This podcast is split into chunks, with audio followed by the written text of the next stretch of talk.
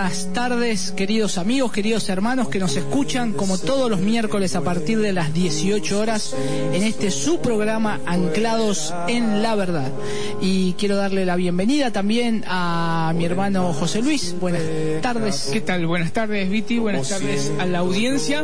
Eh, como decíamos el miércoles pasado, eh, pasado habíamos anunciado eh, que hoy vamos a estar viendo la elección inmerecida, un tema realmente muy lindo. Que tiene, que tiene que ver con estos temas que estamos hablando de enseñanzas que transformaron el mundo y estamos hablando las doctrinas de la gracia. Lo que son las doctrinas de la gracia, realmente es un gozo poder estar compartiendo esto, estas doctrinas que son bíblicas. Eh, y hoy vamos a estar viendo lo que es la elección, la elección inmerecida. Y, vamos a ver qué es lo que significa esto. Déjame estar saludando a, la audiencia y también eh, dejar las líneas abiertas para que se puedan comunicar. Eh, quiero también este, darle las gracias al operador, a Daniel, que está también acá con nosotros.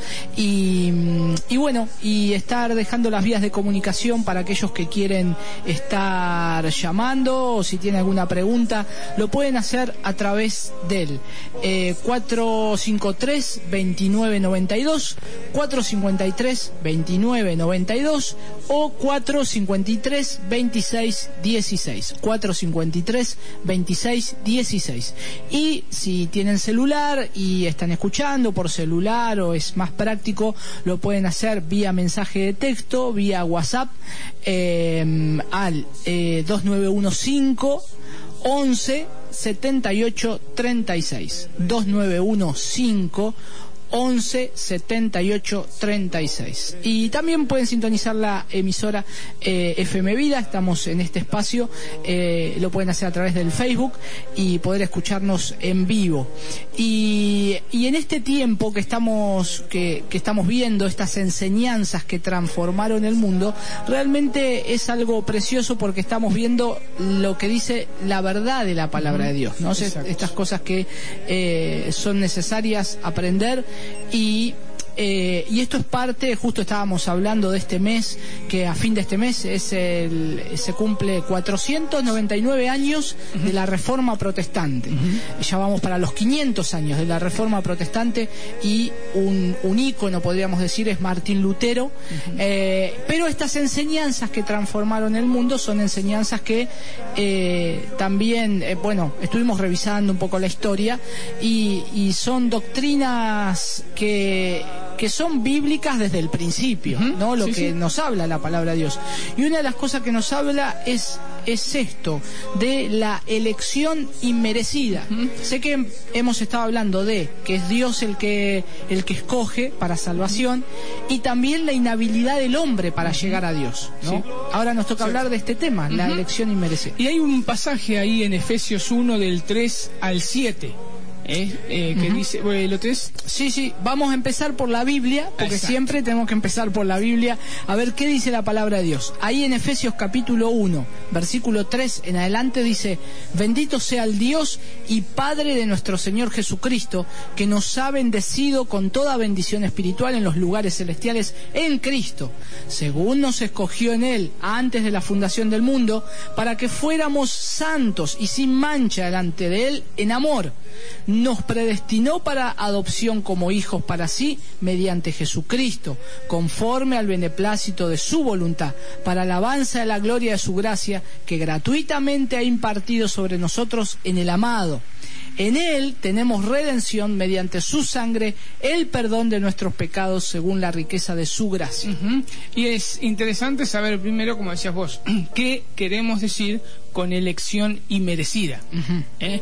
Y ahí el autor del libro me gustó mucho cómo lo resume.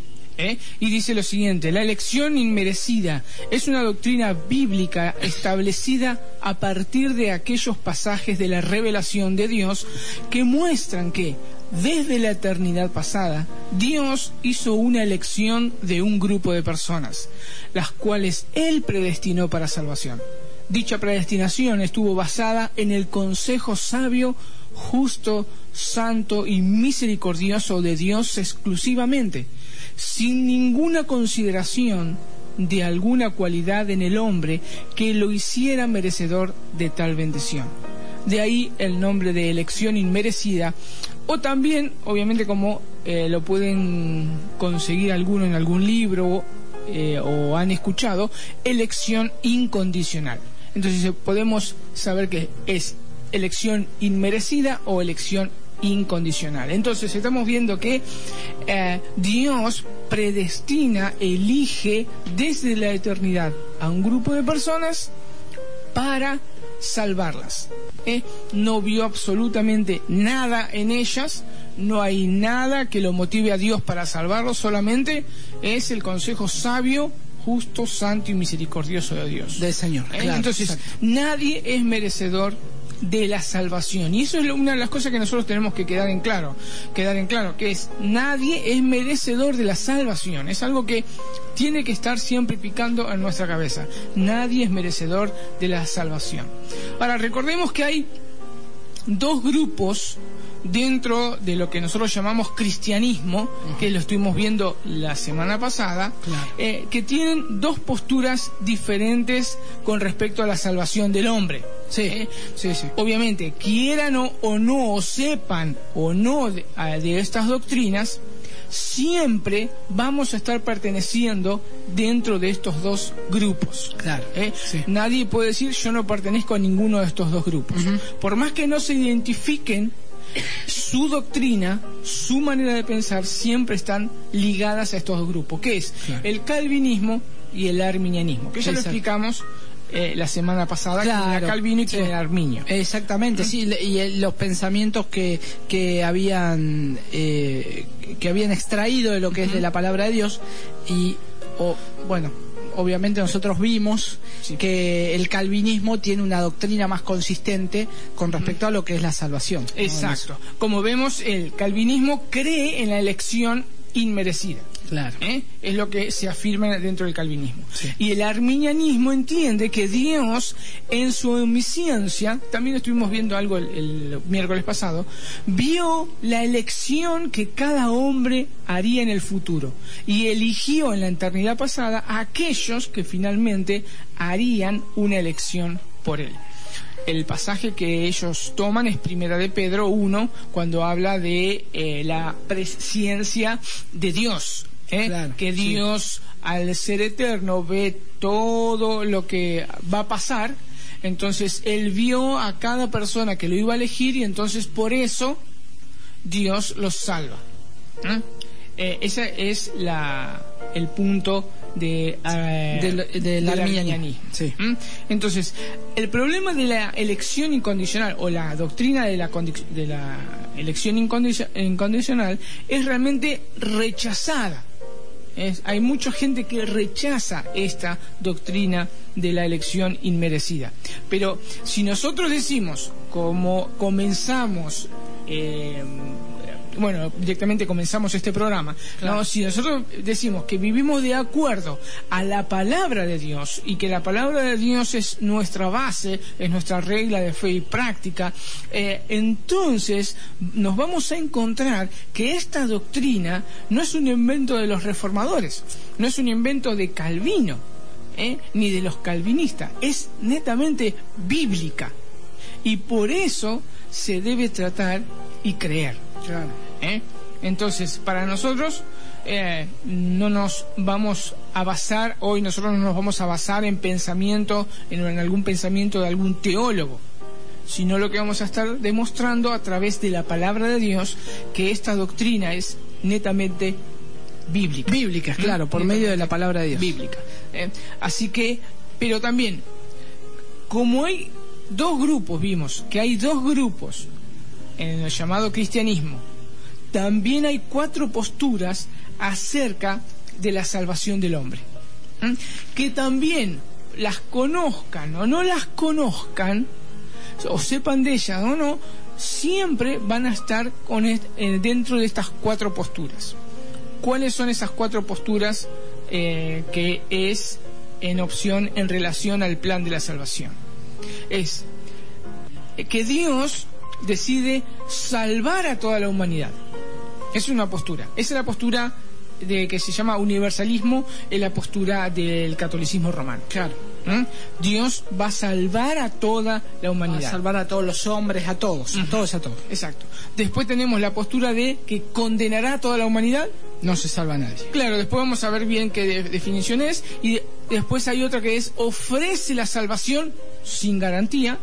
Y otro que Dios garantiza la salvación de un grupo de personas. Bien. ¿eh? Entonces, la primera doctrina Alguna de esas tiene la razón. Exacto. La primera doctrina, que se conoce como universalismo, cree que Dios tiene el derecho y el poder de salvar a todos y de hecho lo hará. ¿Eh? Esa es la afirmación. De, entonces vemos que en ninguna parte de la Biblia vamos a ver que Dios va a salvar a toda la humanidad. ¿Eh? Mm, Porque sería irreal porque hay muchas personas que no se salvaron. Claro, ya, ya no se salvaron. Claro. sí, sí, se Pero por eso, a partir del universalismo, entra el tema del purgatorio y todo eso dentro del catolicismo romano. ¿Mm? Eh, después, la segunda posición, que es que va a condenar a toda la humanidad, declara que después de la caída, toda la, toda la humanidad quedó bajo la ira de Dios, que va directamente al infierno, a menos que Dios haga algo por ella. Nuevamente, no encontramos ninguna evidencia bíblica que pueda fundamentar esta posición. Claro. Sí. Ahora sí, vos fíjate si querés leer la segunda posición. Ofrecer la salvación sin garantías. Dejar que el hombre escoja su camino, lo cual implica que habría posibilidad de que nadie lo escogiera, sobre todo si recordamos que Adán y Eva, sin una naturaleza pecadora y sin un mundo corrompido, fueron incapaces de elegir a Dios. Hasta ahora esa parece ser una opción poco probable, pero posible en nuestro desarrollo del tema. Claro, entonces, ¿qué, qué- estamos diciendo? Que Dios salva a la, a la humanidad, pero no le garantiza la salvación a nadie. ¿Por qué? Porque depende de la elección de la persona. ¿Mm? Entonces, Cristo vino, murió por la humanidad, pero no le garantiza la salvación a nadie. Claro, depende ¿Mm? de la Depende de la persona. Y después tenemos la que es la... eh, la, em, que garantiza el, el Es- Señor la salvación de un grupo. Garantiza Él la salvación de un grupo. Esto es, garantiz- garantizar Dios la salvación de un grupo de personas, aunque no garantizará la salvación de todos. También esta es una opción probable. ¿eh? Entonces, tenemos dos opciones probables o factibles. Una que Dios, eh, el Señor Jesús, muere por la humanidad por los pecadores, pero no le garantiza la salvación a nadie. ¿Por qué? Porque depende de la elección del hombre. Si escoge o no escoge el ser salvo. Y después tenemos el otro grupo que si Jesús muere por aquellos que vino a salvar y le garantiza eterna redención. ¿Eh?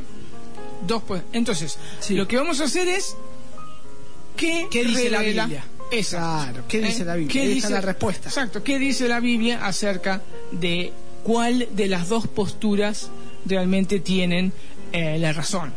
¿Y la palabra de Dios revelará esto? Porque la palabra de Dios revela que Él siempre ha escogido a los suyos de una manera soberana, que depende exclusivamente de su voluntad. Ah. Y vamos a estar viendo varios hechos, ¿eh? varios hechos, eh, acontecimientos que pasaron en la Biblia que nos da evidencia de cómo Dios escoge. Que efectivamente está en la Biblia. Y ahí tenemos el primero en Josué, ¿no? Josué 24.2. algo. Sí. Dice, y Josué dijo a todo el pueblo, así dice el Señor, Dios de Israel, al otro lado del río habitaban antiguamente vuestros padres, es decir, Taré, padre de Abraham y de Nacor, y servían a otros dioses. Versículo 3. Entonces tomé a vuestro padre Abraham del otro lado del río y lo guié por toda la tierra de Canaán, multipliqué su descendencia y le di a Isaac. Entonces, Abraham, como su padre, tenemos que ver que servían a otros dioses. es claro, o sea, es Taré, padre de Abraham y Nacor, dice, servían a otros dioses. Si sus padres sirven a los dioses, obviamente el hijo también Claro. sirve a los, a los a otros dioses. Entonces, Abraham era totalmente impío, era un pagano. Abraham. Entonces, no estaba buscando a Dios. Ahora, ¿quién buscó a quién? Claro. Acá no podemos decir que Abraham buscó a Dios. Abraham estaba totalmente interesado en sus diositos. Dios buscó a Abraham. ¿eh? Entonces, podemos ver que tenemos la primera evidencia. ¿eh? Eh, después hay otra evidencia más con respecto al pueblo de Israel. Sí, ahí en Deuteronomio 7:7. Lo leo, mira, dice, el Señor no puso su amor en vosotros, ni os escogió por ser vosotros más numerosos que otro pueblo, pues erais el más pequeño de todos los pueblos. Mas porque el Señor os amó y guardó el juramento que hizo a vuestros padres, el Señor os sacó con mano fuerte y os redimió de casa de servidumbre de la mano de Faraón, rey de Egipto. Ahora, ¿por qué no eligió otro pueblo, Dios? Había miles de pueblos, reinos poderosos. O sea, Y sí. como dice ahí, es insignificante Israel. ¿Por qué Israel? ¿Acaso era mejor? ¿Acaso tenía... No eran más grandes, nada, no eran numerosos, dice. Claro, o sea, ahí los, él quiso escoger a ese pueblo. Punto. Es lo que el Señor declara. Es el Señor dice no puso su amor en vosotros ni os escogió por ser vosotros más numerosos que otros pueblos. Claro. O sea, quiso escoger al pueblo de Israel. ¿Por qué? Porque Dios lo quiso. Entonces vemos realmente la soberanía de Dios de escoger a él que él quiere. como, di- como decimos, le plació al Exacto. Señor escogerlo, así, de esa manera. ¿Mm? Exacto. Eh, bueno, el, el pasaje que eh, leíamos. El de. Según nos escogió en Claro. antes de la fundación del mundo para que fuéramos santos y mancha, dice, conforme al beneplácito de su voluntad. ¿Eh? Entonces, así pasó con exactamente con Abraham. No porque seamos buenos, ni bonitos, ni... Y vos fíjate, tenemos evidencia. Es Abraham, un pagano. Que no buscaba andaba tras otros dioses. Di- eh, Dios lo escoge. Israel, insignificante total. Sí. Eh, Dios escoge a Israel. También podemos ver con el caso de los profetas. Vamos a ver un caso solamente por el tiempo. El caso de los profetas, sí. Ahí está Jeremías, ¿no? Jeremías capítulo 1, versículo 5. Sí. Antes que yo te formara en el seno materno te conocí y antes que nacieras te consagré, te puse por profeta a las naciones. Así que vemos, desde antes que nazca, o sea, fue concebido eh, y Jeremías, Dios ya lo había escogido. Claro, exacto. ¿eh? O sea, ahí no hubo ninguna decisión de Jeremías si quería o no quería ser profeta. Vemos la soberanía de Dios sobre sus criaturas. Y pasa exactamente lo mismo con Pablo. En Gálatas 1.15 dice, pero cuando Dios, que me apartó desde el vientre de mi madre y me llamó por su gracia, tuvo a bien. Entonces, podemos ver acá dos hombres totalmente diferentes, uno en el Antiguo Testamento y uno en el Nuevo Testamento, diciendo exactamente lo mismo. O sea, ellos no podían elegir, Claro. ellos no podían elegir. Claro. Entonces, ahí vemos cómo Dios escoge desde antes de la fundación del mundo. ¿eh? Eh. También ambos podemos decir, por ejemplo, Pablo, ¿acaso buscaba a Dios? No, perse- Claro. perseguía a la iglesia. Claro, Más evidencia que sí. eso. Sí, sí. pero Dios, antes de la fundación del mundo, dice, lo apartó desde el vientre. Y en el caso de Abraham igual, porque dice que ellos servían a otros dioses.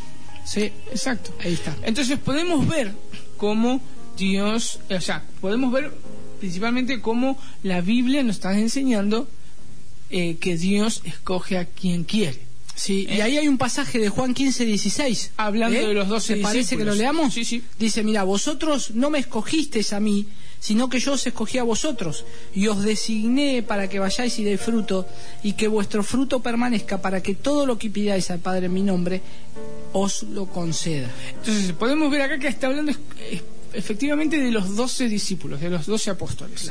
¿Eh? Eh, nosotros tenemos que entender acá, Jesús deja bien en claro que ellos, sus discípulos, se convirtieron en discípulos porque Él los escogió. Claro, acá utiliza esa palabra, escoger. Exacto. Yo los escogí a vosotros. Para que sean mis discípulos. Sí. ¿eh? Eh, tenemos que entender que en- antes, en la antigüedad, un discípulo elegía a su maestro. ¿Eh? Acá, ¿qué estamos viendo? El Señor, el Maestro, escogiendo a sus discípulos. ¿Y por qué el discípulo escogía a su maestro? Porque cuando no querías que sea más su maestro, lo dejaba. Claro. ¿eh? Lo que vemos en Juan 6, 66, que dice, como resultado de esto, muchos de sus discípulos se apartaron y ya no andaban con él. Entonces, acá podemos ver que había discípulos también que quisieron seguir a Jesús. Pero estos discípulos, ¿qué pasó? Se escandalizaron. Si ustedes después ven el contexto de Juan 6, se escandalizaron y se apartaron de su maestro porque no les gustaban las enseñanzas de Jesús. Claro, habían dicho que eran duras esas Claro, y no solamente eso, Jesús había dicho que era necesario comer su carne y beber su claro, sangre. Entonces, esos discípulos que eligieron seguir al maestro se apartaron. Ahora, ¿qué pasó? ¿Cómo respondieron aquellos discípulos que Jesús había escogido? El versículo 67 y 68 lo responde, dice, entonces Jesús dijo a los doce, ¿acaso queréis vosotros iros también? Y Simón Pedro le respondió, Señor, ¿a quién iremos? Tú tienes palabra de vida eterna. Entonces, podemos ver qué pasa cuando discípulos escogieron a su maestro, pero cuando su maestro empezó a enseñar, esos discípulos no siguieron.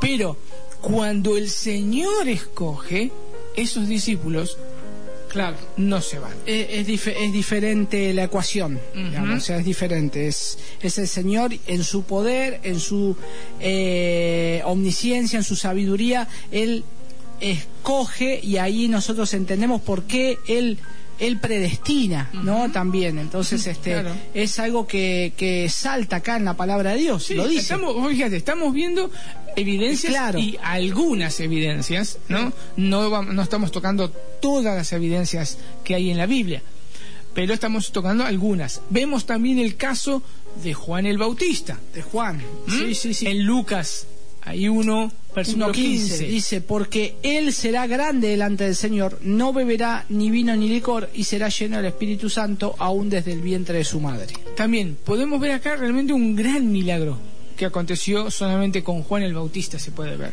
Él fue lleno del Espíritu Santo desde el vientre de su madre. ¿eh?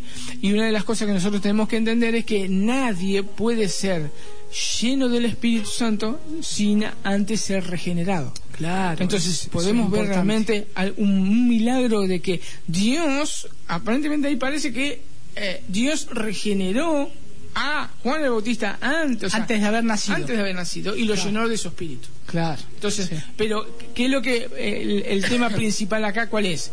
Es que también Dios apartó a Juan desde el vientre de la madre. Juan no decidió nada, sino Dios lo apartó del vientre para que sea su profeta. Claro. ¿Eh? Para que sea su profeta. Entonces, eh, estamos viendo bastante, como decíamos, bastantes evidencias. En primer lugar, entonces vimos como Abraham no estaba buscando a Dios, Dios lo buscó. Vimos al pueblo de Israel que el pueblo de Israel no buscaba a Dios, Dios buscó y escogió, quiso escoger al pueblo de Israel. Después vimos como los profetas, tanto Jeremías y también vemos en el Nuevo Testamento como Pablo, también ellos no decidieron seguir a Dios. ¿Eh? no decidieron ser cumplir el oficio que tenían. Dios los escoge para eso, los aparta y los hace profetas, sus profetas. Y vemos también el caso de Juan el Bautista que también no decidió absolutamente nada Juan, sino simplemente Dios le plació escogerlo y separarlo. Y hay otro versículo también. En el caso de Jeremías es claro, porque él lo llama y, bueno, como llamó a otros profetas, que le decía que él le, iba a poner la palabra en su boca, ¿no? Y era el Señor escogiéndolo y, enviándolo también. Y ahí en Romanos decías vos. En Romanos, sí, 9.13, es que este versículo lo vamos a estar estudiando más adelante con más profundidad. ¿no? Pero ahora estamos eh, estudiando, estamos dando las evidencias de cómo Dios escoge eh, al quien quiere. Sí. Ahí dice Romanos 9:13, tal como está escrito, a Jacob amé, pero a Esaú aborrecí.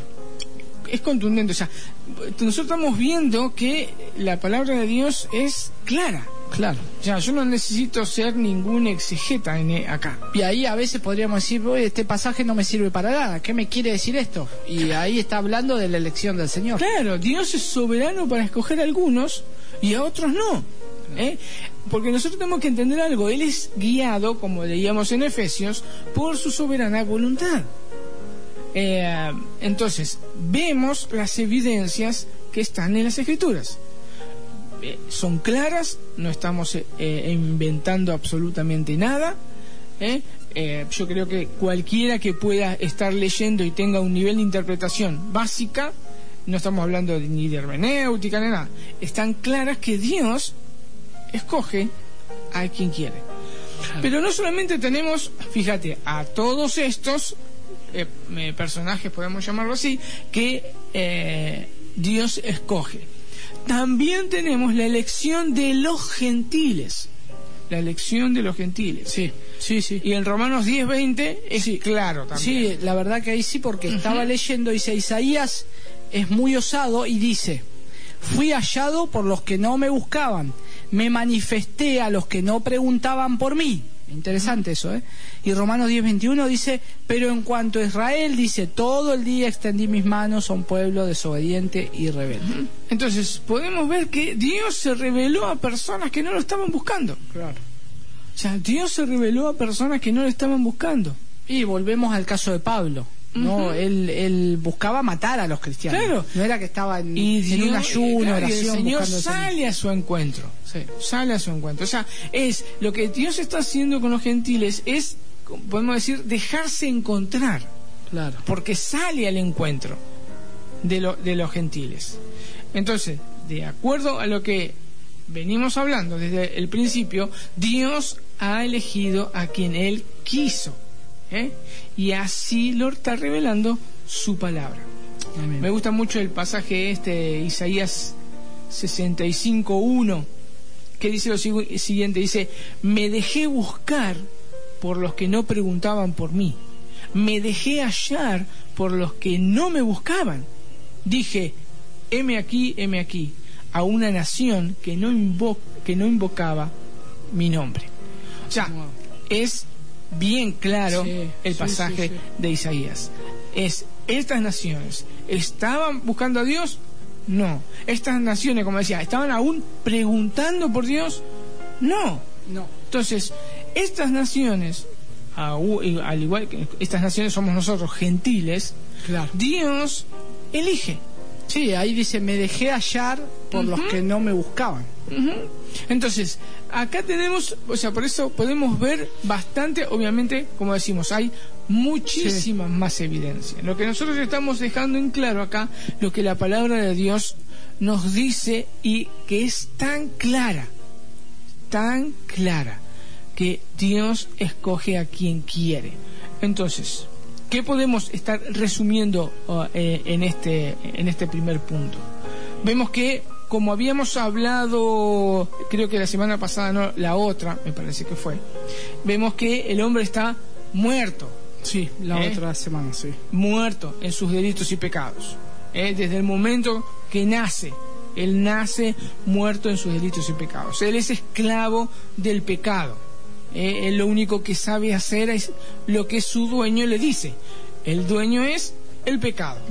Ahora, estas personas pecan porque por su naturaleza son pecadoras y lo único que saben hacer es pecar.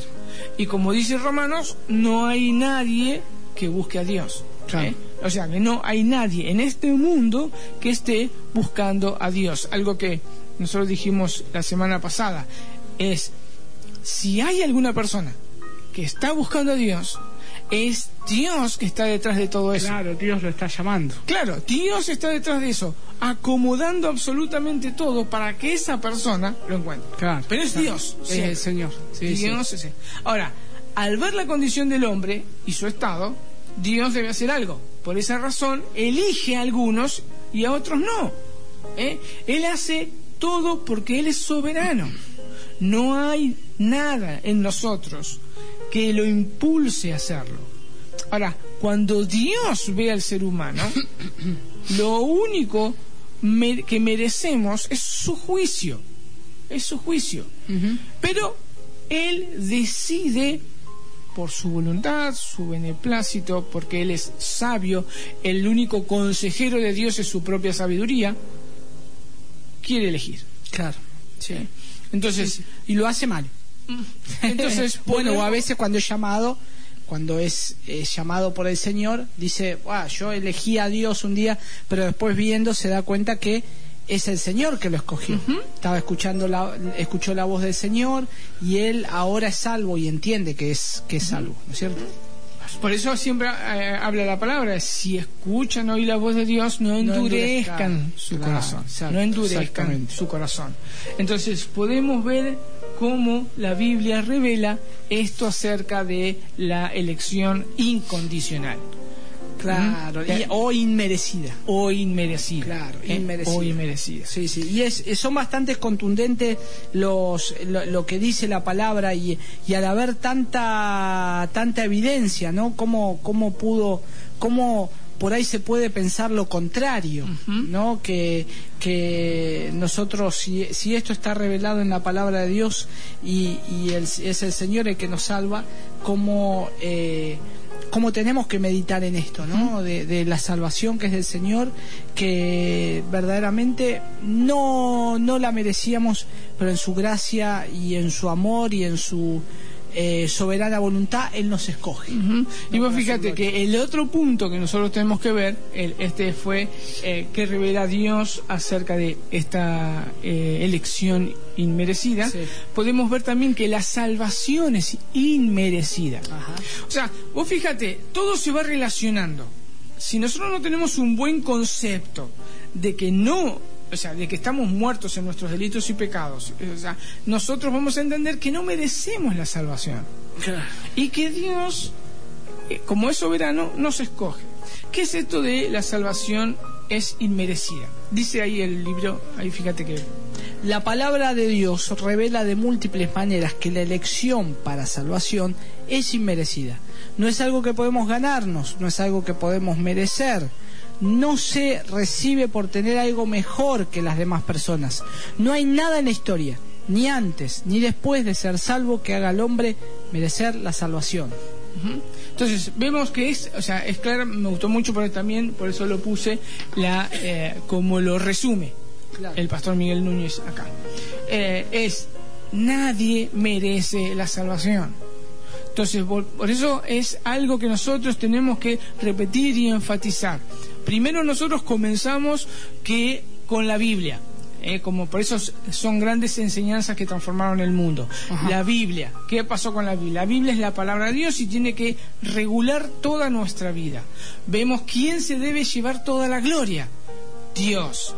Y si nosotros creemos que somos nosotros los que buscamos a Dios, que nos merecemos algo de salvación, le estamos quitando la gloria, la gloria del Señor. Sí, Entonces tenemos que ubicarnos en qué posición estamos.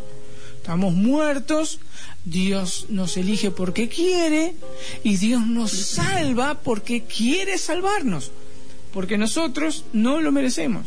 Ahí que, nos dice Pablo en la carta de Efesios 2, 8, 9. Y mira, dice, porque por gracia habéis sido salvados por medio de la fe.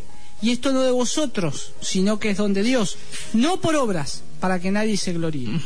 Entonces, podemos, vos fíjate que podemos ver algunas cositas acá. Dice, en primer lugar, dice la palabra gracia. Gracia. ¿Eh? Es recibir algo que no merecemos. ¿Eh? No hay mérito alguno que pueda hacerme beneficiario de la gracia de Dios. Entonces, tengo que entender esto. Es la gracia es algo que no merecemos. En nosotros no hay absolutamente nada que pueda ver Dios y decir, ah, mira qué bueno este José Luis tiene algo de bueno y yo lo voy a salvar. No, no hay absolutamente nada para merecer la gracia de Dios. En segundo lugar, también nos dice, y que es muy importante también, eh, acá el, Efesios 2.8, dice, por medio de la fe, ¿eh? porque por gracia sois salvos por medio de la fe. La pregunta que nos debemos hacer es, ¿contribuí con mi fe? ¿Acaso es mía la fe? Entonces, porque acá yo pienso que donde vienen siempre los problemas que es lo que sostiene a veces el arminianismo. Es yo lo elegí, yo puse mi fe. Pero ¿qué nos responde la palabra? Y esto no de vosotros, sino que es un don de Dios. ¿Eh?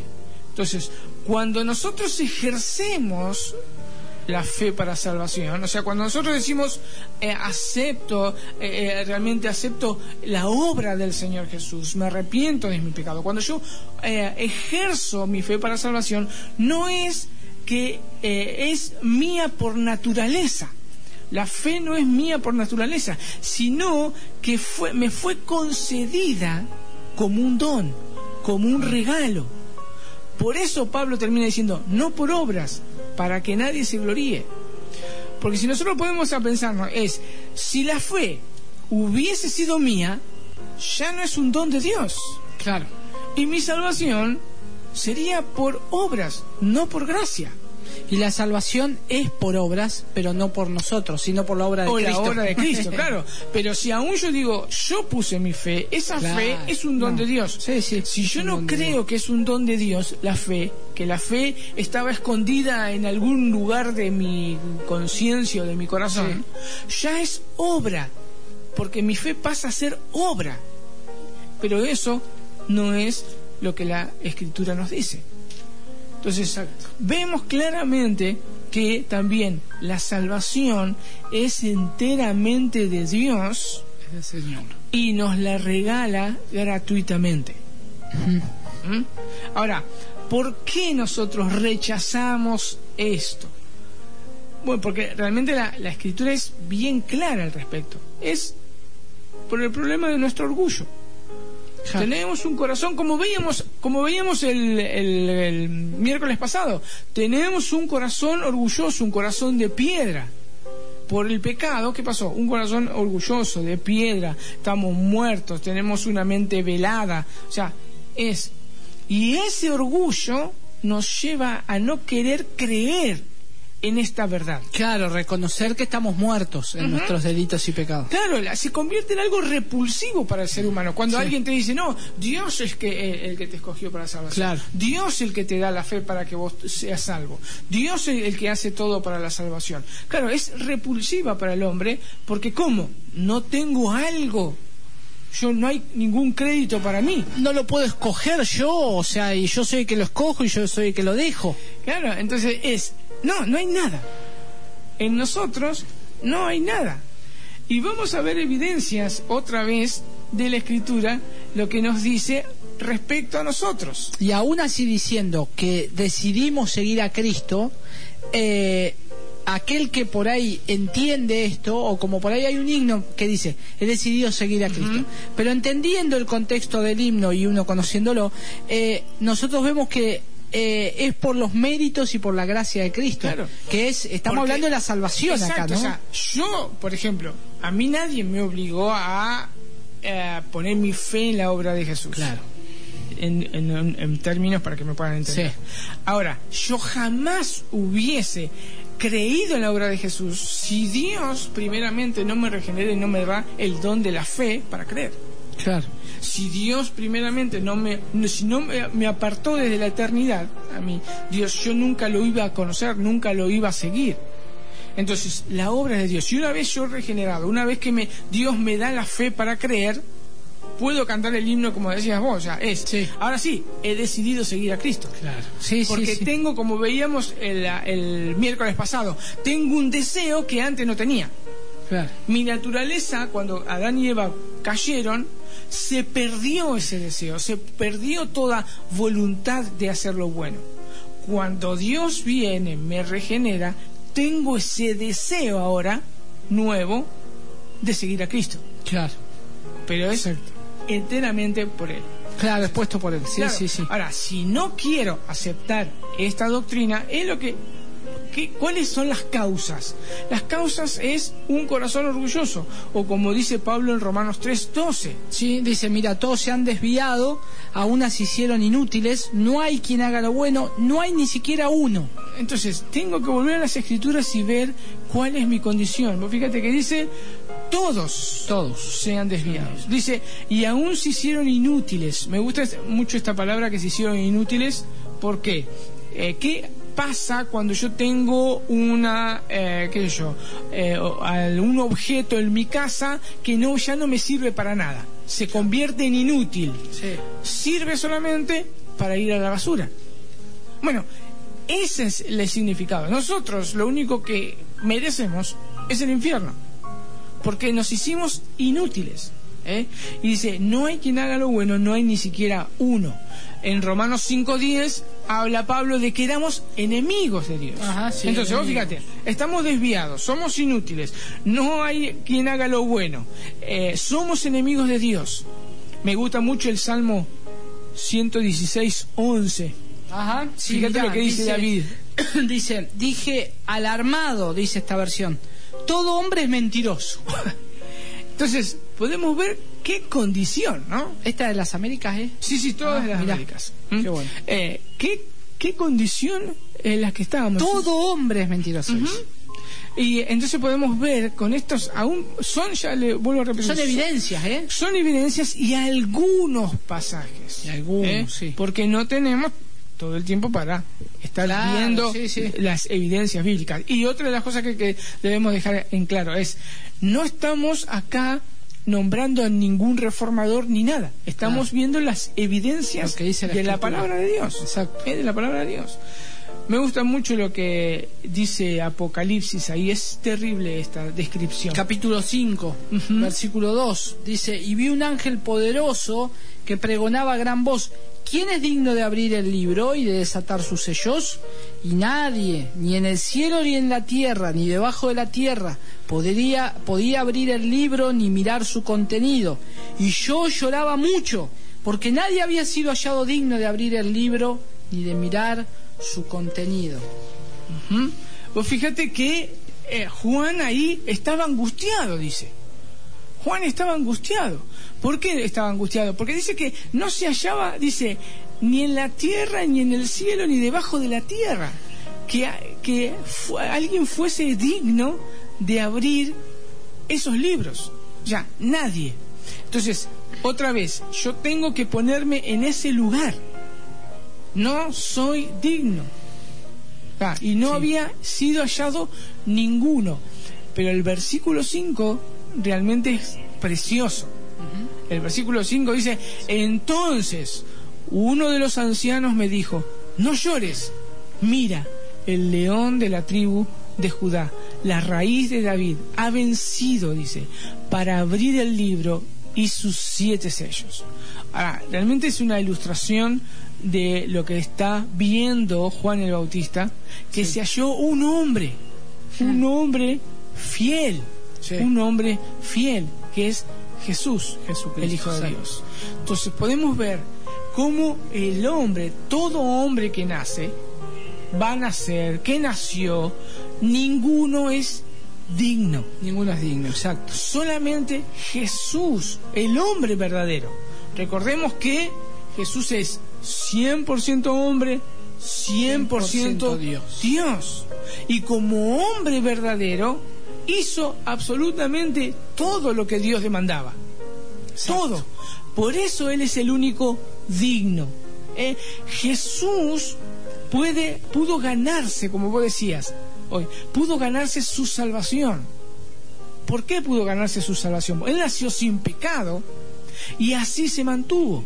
Él obedeció. ¿eh? Él les obedeció. Claro, como por la dice obra de. Cristo, ¿sí? Sí, Exacto. Como dice Filipenses, y hallándose en forma de hombre, se humilló a sí mismo, haciéndose obediente hasta la muerte y muerte de cruz. Fíjate la obediencia del Señor Jesús. Entonces, por eso Él es el que se merece toda la gloria. Claro. Él es el que se merece absolutamente toda la gloria. Y es realmente eh, maravilloso. Sí, sí. Y, maravilloso. y nosotros somos encontrados indignos. Sí. Todos somos encontrados indignos. O sea, a ver, el que nos está escuchando en, en el aire, ahora al aire, es indigno.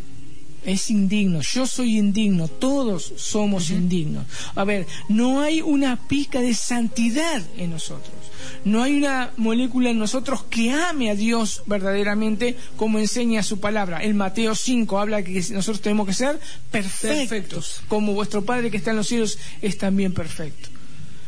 Por eso, eh, pero Jesús sí era, es perfecto. Sí, Pedro ahí lo, lo, pudo decir. Mira, dice en primera de Pedro capítulo 3, versículo 18, porque también Cristo murió por los pecados una sola vez, el justo por los injustos, para llevarnos a Dios, muerto en la carne, pero vivificado en el espíritu.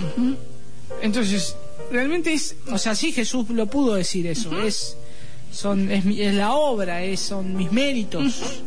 No son. Él es el justo. Eh, a, veces es, es difícil tratar de, de, reconocer que somos indignos. No, no, no nos gusta, más en este mundo donde siempre nos dicen que somos los mejores, que hace esto, vos te podés forzar, vos podés ganar, vos sos un campeón, vos podés escalar y qué sé yo cuántas otras cosas. Yo soy injusto, yo estoy muerto. claro, yo estoy muerto eh, delante de Dios, yo soy indigno, no, no hago cosas, no hago algo bueno, no puedo alcanzar la salvación eh, por mis obras. Bueno. Entonces, es nuestra realidad, somos injustos delante de los ojos de Dios. Sí. Por eso Dios tiene el derecho de elegir a quien Él quiera y de salvar al que Él quiere. Gloria a Dios, ¿no? Porque ah, tuvo misericordia. Tuvo misericordia. Claro, tuvo Porque si todos estábamos descarriados y todos íbamos a estábamos muertos, que él haya escogido. Claro, ¿qué es lo que nosotros merecemos? Merecemos solo una cosa, como dice las escrituras, o sea, es la ira de Dios. Claro, estar, estar apartados de su amor por la eternidad. Eso es lo que, lo que el mismo Señor Jesús, la palabra encarnada, eh, Dios mismo hablando, fue el que habló del infierno. Exacto. Dios mismo hablando, cosa que hoy no se está escuchando en los púlpitos. Y, la palabra infierno. Y Jesús habló muchas veces del infierno. ¿eh? En los evangelios hay que ver y él, resalta mucho acerca del infierno. Siendo él Dios. Por eso es palabra realmente autorizada. Sí, sí, Es Jesús, Dios, hablando acerca del infierno. Toda persona merece eso. No hay ni siquiera uno. Todos merecen el infierno. Ahora, ¿qué dice Efesios 2 del 4? Y, y eso acá uno puede ver el amor de Dios, ¿no? Porque vos fíjate que Efesios capítulo 2, a partir del versículo 4, dice, pero Dios, ahí, ahí está pone, pone esa como algo nuevo, pero Dios, ¿no? Dice que es rico en misericordia por causa del gran amor con que nos amó, aun cuando estábamos muertos en nuestros delitos, nos dio vida juntamente con Cristo, por gracia habéis sido salvados, y con Él nos resucitó y con Él nos sentó en los lugares celestiales en Cristo Jesús, a fin de poder mostrar en los siglos venideros la sobreabundante riqueza de su gracia por su bondad para con nosotros en Cristo Jesús, porque por gracia habéis sido salvados por medio de la fe, y esto no de vosotros, sino que es don de Dios, no por obras, para que nadie se gloríe. Entonces podemos ver acá realmente que tenemos suficientes, pero suficientes evidencias para decir que Dios es el que salva. Sí. Dios es el que elige. Dios es el que hace absolutamente toda la obra. Toda la obra. Yo creo que ahora es vamos a dejarlo para la semana que viene. Sí, porque por ahí qué eh, más ha revelado Dios acerca de la salvación. Sí, sí, porque eh, hay algunos temas que nos vamos a extender y sería una lástima que lo pasemos muy por arriba. Ahora viendo, recapitulando esto, ¿no? Haciendo eh, em, como es una retrospectiva, mirando hacia atrás, viendo cómo la elección es inmerecida y yo tengo que ver esto, tengo que considerar esto, porque verdaderamente yo era alguien que y, uno tiene que, estar delante de Dios y, si es sincero y se pone delante de Dios decir Señor yo no no no merecía esto. Yo no merecía tu perdón. No yo lo que lo que hacía era continuamente estar eh, pecando y iba a ser justo que que sí que sea la, la ira de Dios y que eh, me merezca el infierno, ¿no? Y con respecto a la salvación inmerecida también. Por eso está muy bueno el pasaje de Apocalipsis 5. Es, yo estaba ahí, no era digno, no era digno de abrir esos libros. Claro. Entonces, pero el único que es digno es el Señor Jesucristo nadie más. Entonces, yo no soy como vos decías, yo no soy ningún campeón, yo no soy, eh, ni voy a seguir para adelante, ni voy a seguir mi sueño, ni mi corazón, ni nada. O sea, es lo único que yo sé, es como decía el ciego cuando Jesús lo sanó. Claro. Es, lo único que sé es que antes no veía. Claro. Y que, yo antes, que, yo antes, era ciego y ahora veo. Exactamente. Sí, sí. Entonces, esa es nuestra respuesta. Sí. ¿Para qué? Para darle la gloria solamente a Dios. Exacto. Si no se la robamos. Sí, sí, sí, si no se la robamos. Y, ahí en el versículo 5 de Apocalipsis 5, eh, que dice, eh, no llores, mira el león de la tribu de Judá, la raíz de David, ha vencido para abrir el libro y sus siete sellos es, es precioso, ¿no? Porque ahí es donde nosotros tenemos la esperanza, en Cristo Jesús, en su, eh, en su victoria, ¿no? En su victoria. Y que, bueno, por lo tanto nosotros podemos eh, alcanzar, de esa manera, alcanzar salvación. Bueno, la, el próximo programa eh, vamos, vamos, a seguir viendo más esto, evidencias. Más evidencias. Vos sabés que prestaba atención a, cada palabra y, y, en, estos textos que, hemos estado exponiendo. Eh, y, es interesante ver cómo, eh, cómo cada palabra cuando dice que nosotros la condición como estábamos y la obra de Dios y eh, todo esto nos tiene que llevar a dar la gloria a Dios, ¿no? Porque esta salvación le pertenece a Él. Y yo creo que si hay alguien hoy que está escuchando y que está siendo convencido de pecado y decir, es verdad, yo no alcanzo salvación, ni no tengo ninguna obra eh, buena, eh, soy, soy pecador, creo que Dios no me puede perdonar, el Señor al que a Él viene no le echa fuera. Nosotros tenemos que acercarnos a Él en arrepentimiento y fe y creer en Él, creer en Él para salvación estoy muerto en mis delitos y pecados, yo necesito el Evangelio, necesito, el perdón. El perdón de los pecados. Reconocerse, estoy lejos. Reconocerse pecador, exactamente. Lo único que merezco es el infierno. Sí. Lo tengo que reconocer. Sí, sí, sí. Que no soy digno. Entonces el único digno es el Señor Jesús. Y ahí, ahí está. Mi fe está en toda la obra de Él en su obra consumada en la cruz, en su resurrección, y pero también en toda la evidencia de su vida, que Él hizo lo que yo no podía hacer. Exacto, exactamente. Eh, y, creer en Él eh, y poner la fe tener fe para poder creer en él. Y, bueno este y que podamos y, que poda y que puedan bueno aquellos que, están escuchando tal vez puedan alcanzar eh, alcanzar salvación. Eh, ya estamos finalizando. Pepe eh, ha estado muy la verdad, precioso el programa de, hablando acerca de este tema. Eh, creo que tenemos mucho para decir, no hay tantas cosas, se le cruza a uno tantas cosas por, por la cabeza, lo que dice la palabra de Dios, me venía a la mente otros textos, pero no los podemos meter todos acá.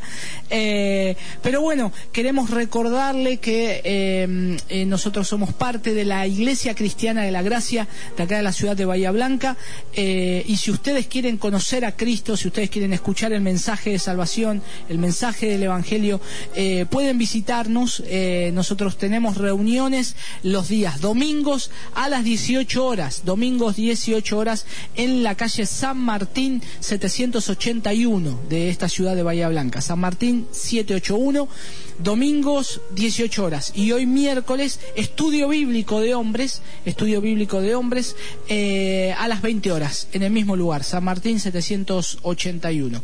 Y también pueden dejar sus inquietudes, sus mensajes, sus preguntas eh, en el Facebook de Anclados en la Verdad, nos pueden buscar Anclados en la Verdad y ahí pueden estar eh, pueden estar dejando sus preguntas. Entonces, el miércoles que viene, Dios mediante, estaremos hablando eh, un poco más de lo que Dios ha revelado acerca de la salvación, ¿no es cierto?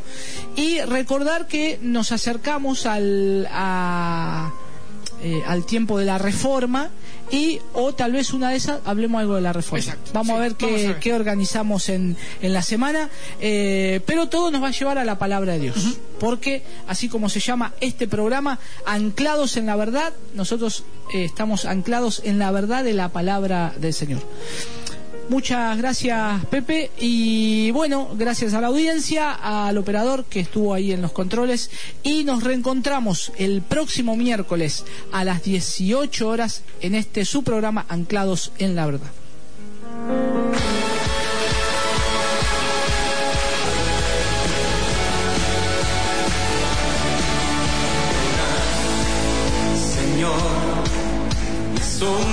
Tu grandeza solo hablar, sostienes la creación. Harás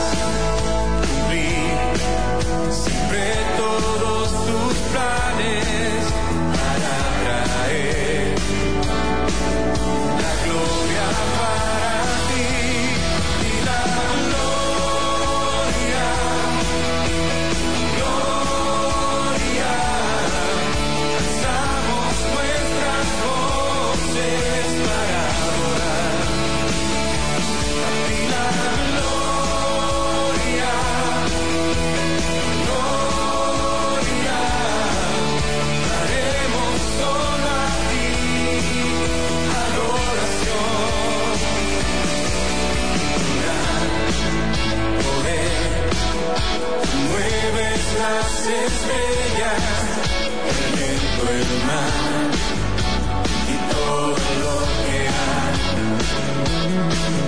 En mí andar mis gozos y tristezas, porque estás tú